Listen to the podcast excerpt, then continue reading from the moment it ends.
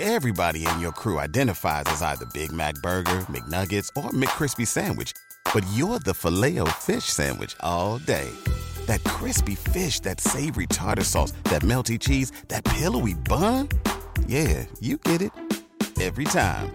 And if you love the filet of fish, right now you can catch two of the classics you love for just $6. Limited time only. Price and participation may vary. Cannot be combined with any other offer. Single item at regular price. Ba da ba ba ba. Hola amigos de Music in Two Flavors, Music, Music en Dos Sabores. This is your host, Jaime Riera. Before talking about today's episode, let me just invite you to listen to Polifonia. That's a podcast, a music podcast in Spanish hosted by Manolo Matos and Catastrophe. And both of them talk about what they like about their music. You will see, you will listen to Manolo Matos talk to Catastrophe what what he likes about the, the music she brought, and Catastrophe will tell you some insight, some information, as well as Manolo from the music you will listen in each episode. Polyphonia is broadcasted every week, so I invite you to listen to Polyphonia every week as I do. On today's episode, I had the privilege of recording my chat or conversation conversation with uh, Reggie Payne, a bass player, at his studio in Hyattsville, Maryland. We talked about his musical background, his musical, I mean, his time when he played at church. I met Reggie's us on the street in Silver Spring while he was performing there, and I really enjoy his his masterfully uh, skill on the bass. Uh, his music is unique, his rhythm is unique, and his educational background in music is very, very, very interesting. If you want to know more about Reggie Payne, you can visit him uh, his website www.allbasscreations.com. That's www.allbasscreations.com. He has his biography there, and he has some videos that you can watch with some techniques. He will teach you some techniques, and he will play some funky music that is unique, is his own style. And I think you will enjoy it, as I did when I watched him perform on the street in downtown Silver Spring. So let's not talk more and let's listen to our chat with Reggie Payne. Welcome, podcaster, to Music in Two Flavors, Music and Dos Sabores. I am in heaven right now. I am in a place with so much music equipment and with the great Reggie Payne. How are you, Reggie? Good. How about you? I'm doing great, Reggie. Uh, I've heard Reggie the first time on the street on near Ellsworth's place uh, in Silver Spring. I was playing the bass. He's a bass player or bassist, and he has some amazing tunes. You can see him on his website. Like we're gonna tell you later on. But we're gonna start talking about his music background and where he went to, to school and what kind of music he plays and everything so you can get a feeling of what Reggie plays when he plays his back bass. Uh, so Reggie, you went to I mean you started playing at four years old, right? The drum Yes. So it was a gift from your parents from your parents or it was uh, Well, I, I started playing because my, um, of course, my best friend, he was playing drums, and we we grew up in church. So we grew up in the same church. So you know, there was always a bunch of different musicians that came through our church when we were younger. So that got me inspired into playing. But unfortunately, when you have a whole bunch of pros playing at your church, you don't get to play. yeah. So you know that that kind of drove me competitively to become better earlier at an early age. You know, I wasn't naturally. My best friend was much more, I guess, naturally talented. But you're still playing the drums, well at least you can have you have the beat for the Yeah, drums. yeah, Yeah, yeah. yeah. Was I my tried to. I tried to play the drums in Guitar Center and recorded myself, sent it Mm-hmm. to a friend of mine, and he said, "Please stop playing, stop playing." you got you got at least a rhythm, but you don't play that well. So I stopped playing the drums on Guitar Center. But then you you still play music at high school, and you learn how many instruments in high school. I know that you you play the trombone and the sax, Yeah. but when you end ended high school, you ended playing like what five or six instruments? Well, it Music was instruments? eleven altogether. Eleven altogether in high school. Yes. Um, by the time I graduated high school, I had learned eleven different instruments. So you had the chance to to learn sight sight reading, music Yeah. scoring, everything in high school. Yes, I, I knew how to do all of that before high, um, before I even got to college. Like I can arrange for jazz bands. Um, I was um, music director. We did um, two CDs from my high school with the What choir. high school was it? DuVal High School, That's here in DC um, or in Maryland? Lanham, Maryland. Atlanta. Oh, you were from you were in Atlanta. Atlanta, Oh, okay. Lanham, Maryland. Yeah. Okay. So down the street from here. Um, but I went to there, and we had, um, thanks to our director um, there, he gave me a lot of opportunities to do different things. I was in marching band as well as I was touring with the choir and was the music director for the choir. Also did music arrangements for the choir.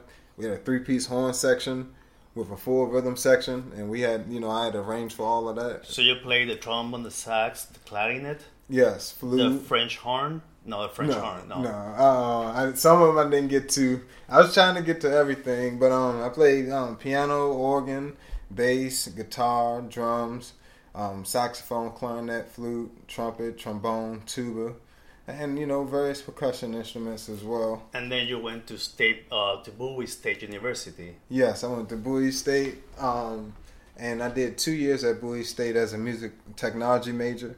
Also marched in the marching band and played piano, um, trombone in the marching band and piano in the jazz band. Um, and you know, I, I transferred from there to Berklee, where I, um, you know, because I wanted to play bass, electric bass, and most colleges won't let you major in electric bass. Like, and so I had to go somewhere where I knew I'd be And Berklee's a different venue, a different school. Oh, it's Oh, yeah. much broader in the sense of teaching each instrument. So how was? I mean, we were talking before the the, the interview and the chatting. How was your experience in Berkeley compared to Bowie State University, related to your student peers and your professors? I mean, what was the difference between those two schools? Well, I mean, it's a huge difference. One, because Berklee is just music, they have so much more to offer a music student. So you you have 300 plus ensembles that you can choose from. You got things like the Yellow Jacket Ensemble, Herbie Hancock Ensemble, and and Afro Cuban Ensemble. You know, you got all these different um, performance opportunities with different students from around the world. A lot of the students are already accomplished before they get there. Okay. So it's like it's one of those places where you you think you accomplish something when you're younger, you know, until you get there, and then you be like, how, where, how did all these kids get all this? I didn't even heard of half of the stuff that you all Grammy Camp. I didn't even hear Grammy Camp until I got to Berklee. So that expanded your horizons in music terms. Right, so right. having experience with those students that were already playing at a different level to you pushed you Yeah. to improve your your, your playing skills. Then Yeah, the students. I learned more from the students than I did from the staff. Not that the staff wasn't isn't top notch or isn't the best. You know, it's just that I spent more time in the books before I got to Berklee. So uh, once I got to Berklee, a lot of students were helping me with things like odd time signatures, different fills, um, making sure that the overall I'm speaking when I'm improvising, not just playing a bunch of stuff. You know, because um, you know one of my friends hurt my feelings a little bit. He told me um, when I first got there, he said, you know, um, you playing a whole lot of stuff, but you, you didn't say anything. You haven't, you ain't, you know, you haven't played one meaningful note. like like you what like you were not feeling it. That's Yeah. what he meant probably. Well, there's there's like some things are more melodic than others. Okay. Like like vocalists, like Lalah Hathaway, tend to be really um, melodic when they sing. You know, even people like um, Anita Baker, you know, Aretha, and all those people are very melodic singers. So you know, I didn't have any of those type of lines, or I didn't have an understanding of how to craft and really use dynamics and different things to um, make my music speak to people the way they make their music speak. Because it's not just because of the words that they're saying. Because a lot of a love song is a love song. I mean, t- how many ways can you say you love somebody? But it's like they're the way they approach the song, the way they sing it. You know, the way they say those words makes a huge difference. Yeah, You know, Mm-hmm. you're right. The, and the way you play it, it makes another difference. Huge. Because you can play it like a robot, like I mean, like Right. automatic, and it doesn't say anything. It's like myself. Yeah. For example, my prof- my guitar professor always told me. Now she took me under her wings. Like I have to always check the symbols beneath the notes so I can mm-hmm. know when it's going crescendo or in descendo. So that mm-hmm. makes the whole music score different from when you only reading and not giving any sense to the music, any feeling. Right. So I understand what he was saying, but that comment, that critique, constructive critique, mm-hmm.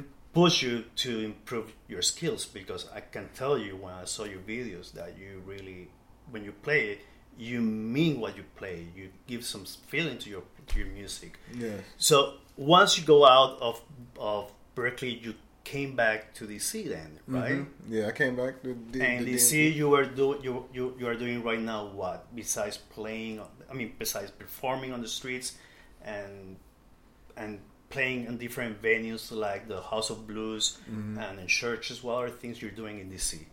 Well, um, for one, I also I was doing a um, a stint at the Courtyard Marriott in Largo, and I still perform there every once in a while, um, doing solo acts.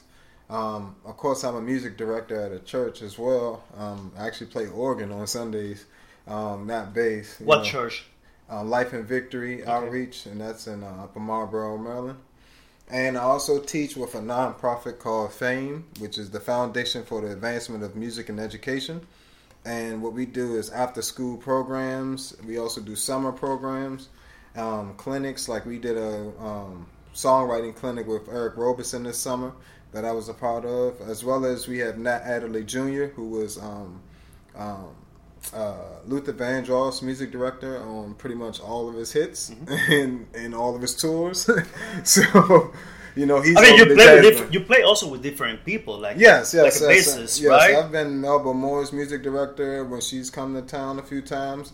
I um, play with Warren Wolf every once in a while, who's an awesome vibraphonist, and um, I also pretty much the rest of it pretty much comes from me. You know, I spend a lot of time um, working on my artistry as well as building my brand, All Bass Creations. You know, um, that has a webpage, right? Yes, all base- basscreation.com. Yes, and that's A L L B A S S C R E A T I O N S Dot com. Yes, and that is my basically. I'm gonna turn that into almost like a lifestyle for you know just my fan base. You know, I want something. I wanted to have a nice logo where you know bass players could be proud to wear it. You know, it's it's like a.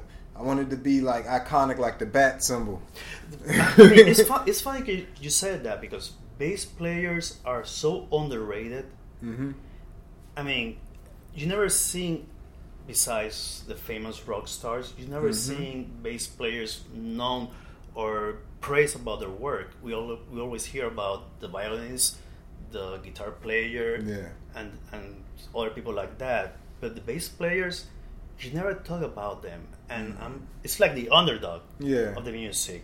Yeah. They're always there. It's like without the bass, you have no music. You can say. Yeah. For example, if you have, if you take pick a group like the Who, Mhm. without John Entwistle, you will have Roy Daltrey and, and Mhm. Pete Townshend on the guitar, but you need that rhythm. You need that Yep. type of bass playing that he had.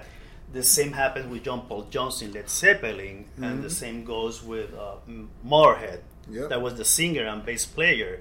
Yep. Why the bass is so underrated? What do you think it is? Well, some of it's um, because uh, I guess it's because it's just there, and even though you're just used to it being there, because it's so consistent, you don't pay it as much attention as the person that's leading the song.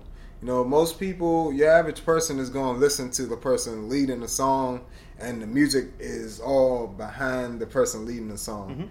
You know, they'll hear the sax player who just came in and did a solo for 20 seconds yeah. on a, with a A vocalist. yeah. like Clarence Thomas. Clarence Right. Thomas, what with Bruce Springsteen? Yeah. and will do like he will do like what 20, 30 seconds Right. of sax playing, and he's gone. And, but everybody remember him, and Yeah. the bass player's been here the whole time, Yeah. just consistent. But that consistency, and a lot of times our parts are um, our foundation, so we're not all over the place like a sax player gets to go and do all those lines and stuff. A lot of times, the reason I spend so much working um, on my own is partly because I, I spent a lot of time working for party bands, um, you know, general business bands, and um, doing the club scene. I've worked for go-go bands and rock bands and all types of different um, groups, but I, I never got to get my real chops out. Even when I played with jazz groups, never got to play get my chops out that I would be working on. Like even on the street, I get to play way more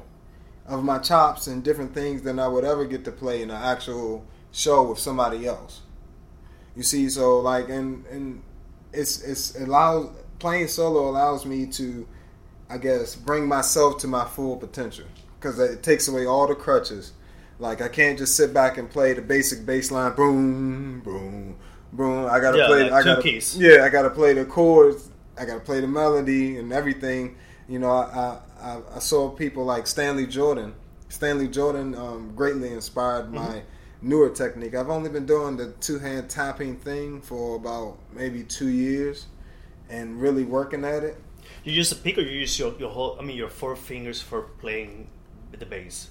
Well, I, I use all. I mean, when. I say the, the right hand, when you play with the right hand, you use only two fingers or you use Well- the thumb only? Because I see, I know people use it, for example, uh, in the case of Fleetwood Mac uh, Mm-hmm. and John F, John Entwistle from The Who, they used to play with the thumb and finger one and two, like Yeah. like picking the, the, the string with the three fingers.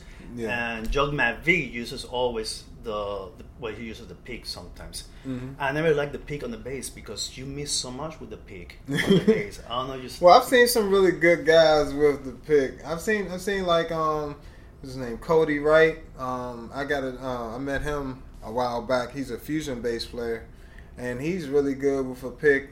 And um, trying, the guy that inspired him is slipping my mind, but he's he's really good with the pick. It's a everybody can't do it with the pick. I can say that much. It's Yeah. only very few people. I mean, I learned today this morning. I was watching a video that the pick can be used different ways. I always use the pointed part of the pick, hmm but this guy was teaching blues, and he said that instead of using the the, the, the pointing part of the pick, use the round part, Yeah, and will give you a solid, a, a more rounder tone. yeah, more round tone. Yeah, instead of a lot of guys pick flat, Yep. and it's more of like a you're cutting, like a slicing a cake type thing. You know, I even use my thumb. My thumb is like a pick. Like even when I do stuff like,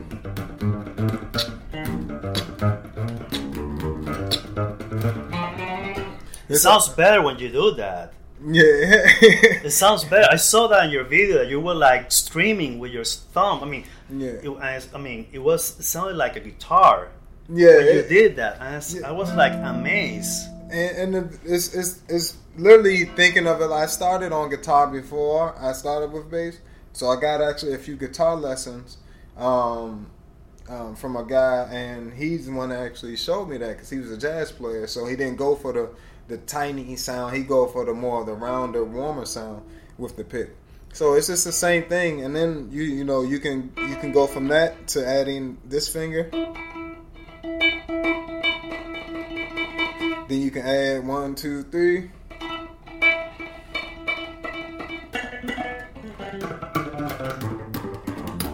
So it's all it's all I, and that's you know I, I probably got that well I know I got that from Victor Wooten I see. um, using those techniques like that he's the one that got me started into using all of those um, and that's pretty much all I use when it comes to picking like and of course I do your standard finger style but then I do um, like the tapping stuff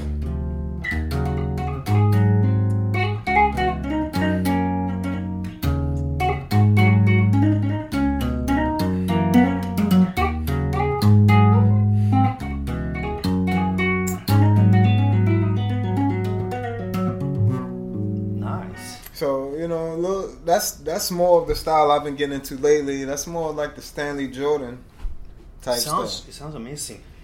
You performed at the Kennedy Centers, right? Kennedy Performing Centers one time. Yes. How was that? I mean, how do you feel when you play there? Well, there, you know, I played there. That's a Um, big major venue besides Strathmore and the Fillmore. And Yeah, I've done those you, too. And you play on. You, I mean, you have done Yeah. those as well. Uh, But playing it's- the Kennedy Performing Centers, our center is like, I mean, mind blowing. It's like Yeah. playing here. You see at the Carnegie in New York, right? yeah, pretty. That's I I guess that's the way to look at it. I mean, I try not to to grandize it for myself because when you for me if I do that then I I'll over I get too much anxiety when the moment comes to do it.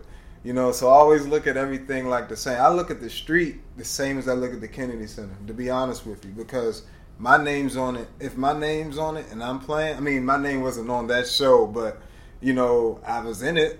Yeah, you, You were know, there. so my I mean, name- my- mind. Doesn't, yeah. I mean, you were there playing, Yeah. so doesn't. I mean, Yeah. your name was not the highlight of the show. Yeah. but you were there playing. And Right. if you did anything wrong, you will make I look, look, crazy. bad. Yeah. The other person that will not call you back, so you have to play. It doesn't matter. I mean, Yeah, and, and and when you're building a fan base, like you want people to follow you, you can't visibly be messing up in front of them. It just it just doesn't work that way. Like, like, you know, performing in the streets. You need to bring your best, Right. so people will always look for you in the Every streets time. and every place you go, like House of Blues. Yep. So, how do you feel before playing in a big venue or a small venue Mm. or in the street? Do you feel like butterflies in your stomach or like you're afraid that you will miss or play a key incorrectly? Well, not not so much. I guess as I've gotten older, you know, when I first started, you know, I think about it more. Wow, it's gonna be a lot of people here today. You know, um, even when I would work at different churches, because some churches have thousands of members. So you think you're going, you know, um, what's that church in Oxon Hill, National Church of God or something like that? I can't quite remember the exact name, but it's a huge church you know, even when playing there, you know, I, I would get a little nervous, you know. But as I got older, I realized I play too much to even worry about that. Like, all I have to do is prepare myself properly the right way, and I'll be fine. How many hours you spend practicing per day?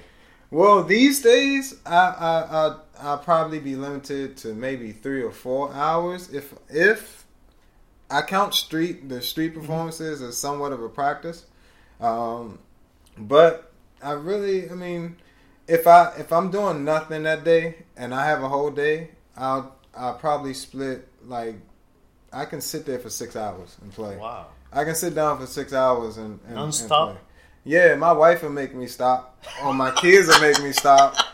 But that's only for a few minutes. So I mean, yeah, with with certain breaks, you know, because I'll be sitting there, you know, I put on a podcast or or or different things like that, and, and watch that stuff or whatever Netflix thing I'm watching at the time.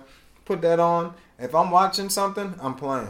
Are you playing with the app on or you playing without the amp? um, with the amp on, and I have several different amps. Like if if it's late, I'll use my little um. You- The one that the. a Vox, the one you put right there with the headphones. Yeah, That's yeah. the one I have as well. Yeah, that my I use that one so my wife can get time to watch the TV and I can play my guitar without bothering anyone. And since I live in an apartment, Mm-hmm. we have time limits. So after nine, you cannot make any kind of noise. Oh wow. So Yeah. you know.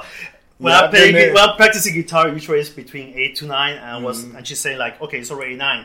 It's time to cut off." And I said, "You know, I'm just starting. I'm just warm up, so I want to continue."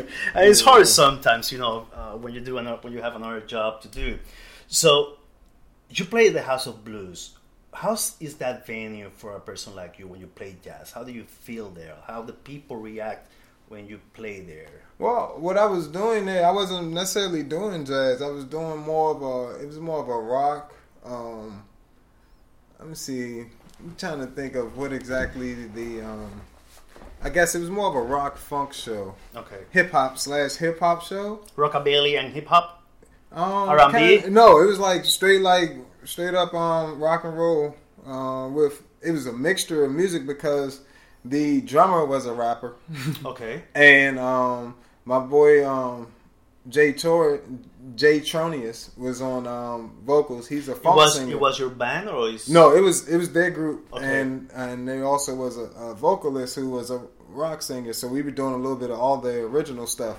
So we end up playing a little how bit. come of you make? I mean, how do you how do you work that when you have that many background music and you are called to to play with X band yeah. and be the basis for that band and you never play with them before? How does you? I mean, how your magic works when you start playing for the first time for, with that band?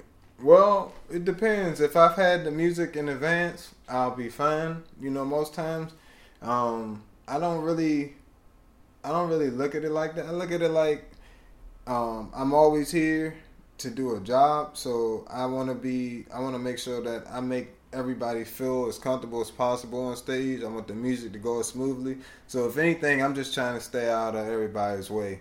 I don't want you to have to stop and say nothing for me, you know, because because I'm the new guy. I want you to be able to go on as business as usual. So they give you the key to play, and then you go from there. From well, most times, most times you not you don't get a call like that where you're going to be playing music you don't know at all. Like if they're calling you at the last minute, they're probably going to do some cover songs or something that that is familiar. Or if you've already played with them before, then they'll call you at the last minute because you know their songs Okay. already. They're not. Most people are not going to take a chance that you're going to get it right on stage. You know, because one thing about ear training and um, being able to um, listen to something and play it back, you have to listen to it first. So I can't predict what's, what you're going to play if I don't know the song. of course. So I can't even hear. I can't rely on my hearing like that the first time. If you want a perfect show, like if you don't want your show to have any stuff that has sloppy, you know, breakdown, you know, every beginning of the song is rough. You don't want that. You know, you want it. So you send them. You know, they send the music in advance. If that a lot of times you don't get a rehearsal. I will say that. So Okay. I get on stage a lot of times, and they've sent me the sheet music or the or the songs, and I have to play with people that way. But we all know the song. Now it's just Okay, a matter of, of bringing it to life all together, even though we haven't. And that's more listening. Yeah, You in know, order to to avoid other. improvisation. I don't say, okay, they're improvising, they're not that good. No, they're gonna solo. Like Okay. people are gonna solo while you're, you know, because a lot of times they sent you a chart, and a lot of times in jazz, the the form of the song is set. You know, for the most part, or it's gonna go a certain way. If you have a sheet music, then you know where the form is gonna go. He's going. A lot of times they're gonna solo over that form too. So you just have to keep your place in the form where, where the song, the way the song's moving. So you don't overstep them. Yeah, so you don't, and so you don't get lost because you can get lost. You know, even I've seen a lot of younger guys; they're not ready to play with certain drummers, uh, bass players rather, and they get lost because they trying to do all the rhythmic stuff with the drummer, and then they lose track of where they supposed to be on the phone. And It's like you can't you can't do stuff like that's the worst. So how does the Afro-Cuban music will sound in the bass? Well, Or is it What do you just mean? percussion? When when you play Afro-Cuban, you play Afro-Cuban in high school, right? It was Yeah. it was so do you play on bass or do you play on percussion or on well, I played it. I played it. I played on bass, and I played um, learned things on piano as well. Um, I pretty much learned a lot. I learned a lot of stuff on piano as well, um, from being in jazz bands and different things like that. So the rhythm on Afro-Cuban would be what we what we call clave, the one two yeah, like that, the the yeah. like that. How so you it got sound? the two. You got the two three clave, which is So how will it sound the bass? well the clave. Yeah. The clave is just the, the clave is not like a it's not a melodic pattern. It's just like a it's just like an outline um, feel for the afro-cuban music. So some some some of them have like a um,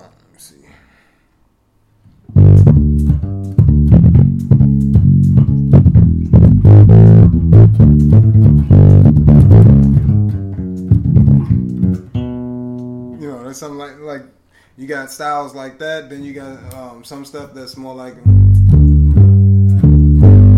that, that, that. And that's the salsa clave. Yeah, yeah. That's So- the typical salsa clave that Yeah. you can always listen to. So you have also a CD record that you launched about a year ago. Well, earlier this year, actually. Earlier this year, yeah, okay. Yes. And you have two songs that caught my attention that was related to Spain and Brazil. Yeah. Why Spain and Brazil? Well, the variations of Spain is actually the song um, Spain, which is by Chick Corea, is is uh, has a part in there. Well, the melody is like. Uh, and so that's basically I kind of did a spin off on that to do a tribute to Chick Corea, and I just made a loop out of. Uh,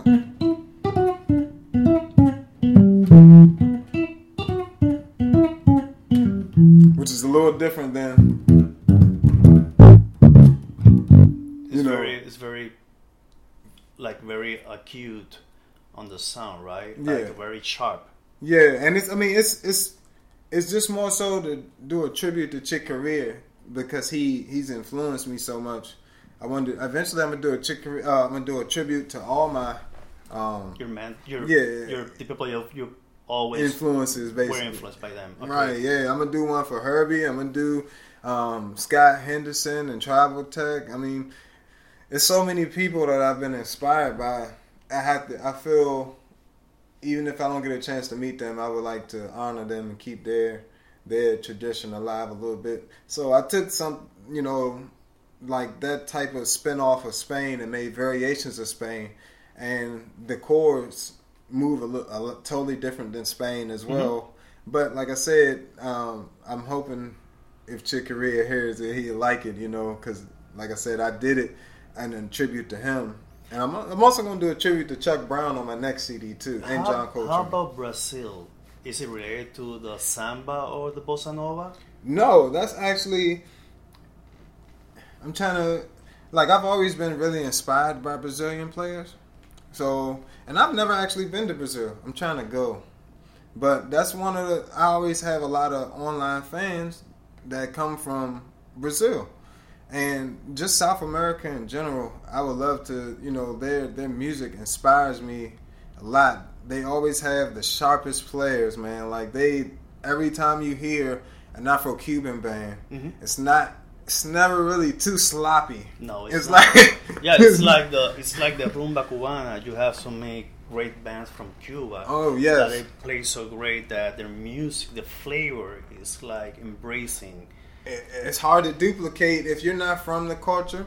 You know, I understand why some people, um, you know, like the way black people do certain styles of music. Because I like the way certain other um, people do their styles of music because it's so authentic. It's way it's it's where they grew up. It's it's the what they eat. It's it's everything, and it's like you cannot duplicate that. You can get close, but you know you can't duplicate that background you know like i can go and play with anybody i want to and and hang with them and and it'll be fine you know and it'll sound good and feel good but you know if it comes to me like when i hire people for certain things if you if you um if i need somebody to do like a specific rock show i'm gonna get a rock player if I need somebody for Afro Cuban, then I'm gonna go and get Afro Cuban players. Like it's it's just what it is, you know. But one of the things like I've been able to pride myself on is being able to run with all the communities of, of musicians because, like I said, I've I learned something different from each one of them. Like because that's so authentic over here. I can I learn from that and it inspires me, keeps me growing, it gives me lets me keep studying because they they continue to write music, they continue to put out music, and I love it. Is it easy for you to learn those new techniques? Um, yes, some of it, some of it, um, the techniques necessarily don't change.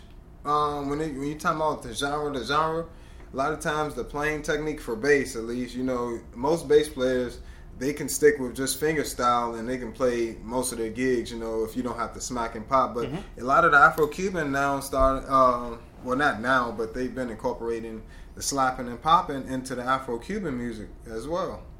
So, you know, yeah, you got to be up on your techniques. But like in terms of the tapping and stuff, I just kind of um, take songs that I like and I make. I just literally start playing the chords and the bass and the melody, just so I can play the whole song. Because as a bass player, it gets really boring just playing the melody. You know? Yeah. Like you know, you get So you have to you have to be creative, Yeah. I, so you don't get tired of playing the same notes Man. on and on. it, it, you have to keep learning songs just so you can challenge yourself as well. Like I, I go back and learn Bach as well, some classical stuff. Um, I'm in the Eastern classical as well. You know, um, in terms of Afro or Cuban, it's a um, a flautist, um, José Luis Cortés. Um, well, he's older now, but man, he's one of my favorite flautists ever, and his music is is is really inspiring to me. So, um, shout out to him. Um, but then you get guys like um, even um, Richard Bona, who's from Africa. It's a huge in- inspiration to me. You know, people all around the world, and I, I just I, I love I love every style of music, as long as it's authentic. Like even dubstep and electronica, a lot of new stuff. A lot of musicians don't like hardcore mm-hmm. musicians. Yeah, you- yeah, like, they, you know, they, they, don't, yeah. they don't really like They discriminate stuff. against that kind of music. I love it. They're not open to it, and hip hop. Yeah. rap. Give me everything you got. If it's if if it's good, I can find some good in it. Like if it's garbage, it's garbage now. Like Yeah, yeah, and you can take some parts of it and, and make it yours. I mean, that's Yeah. that's the that's the beauty about music. It doesn't matter what kind of genre you might play. Mm-hmm. You can learn from from every one of them, and that's one of the purpose of the podcast. I know that people are very exclusive about classical music, and I don't want to listen to anything else. Mm-hmm. right, And sometimes they don't realize that jazz is music. like I mean, classical music compared to other kind of genres Mm-hmm. is new. yeah, I mean, music became. I mean, they hate percussion. I know many classical musicians hate percussion, and I mean, everything started with percussion. Well, I don't. I wouldn't necessarily say they hate percussion. Well, don't- they don't like not- it. They don't like it's it. not. It's not like in classical percussion plays a whole different role. it's a timpani, and it's just it's, like it's, it's, much more of a It's not a main a- instrument. yeah. It's not the driving force like it is in contemporary music. Like in contemporary music, the drums is the drums and bass are the driving force, but in classical, it's not. It's not. It's the You know. It's the metals. Is Well, it depends on the, the, the, strings. piece. Yeah. Because like Bach, Bach could give you a piece um, where the bass would be more featured. Like so, it just depends on the song. Um, certain things, you know, certain songs feature the percussion, but then others don't. And but it's just only thing is it's not the it doesn't give you the same need for percussion and bass that contemporary genres Mhm. do. Yeah. Like you know, there's no because electric bass is relatively new. There's no electric bass technically in classical. Like there's no orchestra where they they just got an open electric bass seat waiting or electric bass section. That's right. You know, but they got a they got six uprights up there. You know. And they got a cello. yeah. and they can use the contracello, the contra alto cello for that, Yeah. for the bass sound. And you're right, Reggie. If they want to see you performing, where is your next performance besides being in Silver Spring? Do you have any performance on any venue in the near future? Well, I'm working on some stuff now. I'm trying to line some more shows up. But what they can do is they can go to the website and you subscribe. And when I do um, book some more shows this year, because I had a show at Bethesda Blues and Jazz that fell through um, due to some different things. You know, it was just some miscommunication between, um, um, I guess, my representative and them. You know, but we're gonna move that show to later this year. I'm trying to work out Takoma Station and some other things like that um, because I want to start um, my tour. That's one of the reasons why I haven't been doing as many, I guess, open shows. I've been doing more street performances. Like, oh, I just started doing street performances last week. Okay, yeah, that's But- that's the time I saw you. Yeah, That's why I got to know you because you were performing in front of the Chick-fil-A store Yeah, last week. So that's why you caught my attention. So you have also a Twitter account that people can Yeah. follow you as well. Yes, yes. All my social media is at Reggie Payne Bass. R E G G I E P A Y N E B A S S. I'm gonna put your website on my website so can people also have a link to yours and Yeah. can access you right there. I appreciate your time. Your home is great. I love your studio. I mean, this is heaven for me. Thank you. I told my wife that if I move to a house, would be to have a studio for myself Mm-hmm. and have, I mean, prepare for acoustic sound. And she said that if someone enters the house, I will not know about it. And I said, forget about the people entering the house. Yeah. I want my studio. Yeah. And this one is amazing. I love the speakers. I love the keyboards. I mean, you have a big set here. I mean, your your your jingle here is great for for music. I appreciate your time Thank and you. your hospitality for having me here. So thank you so much. And folks, follow Reggie Paynes. I'm gonna put their webs his website and his Twitter account on my webpage so you can see it. And I hope you enjoy this show. Again, thank you, Reggie. Thank you.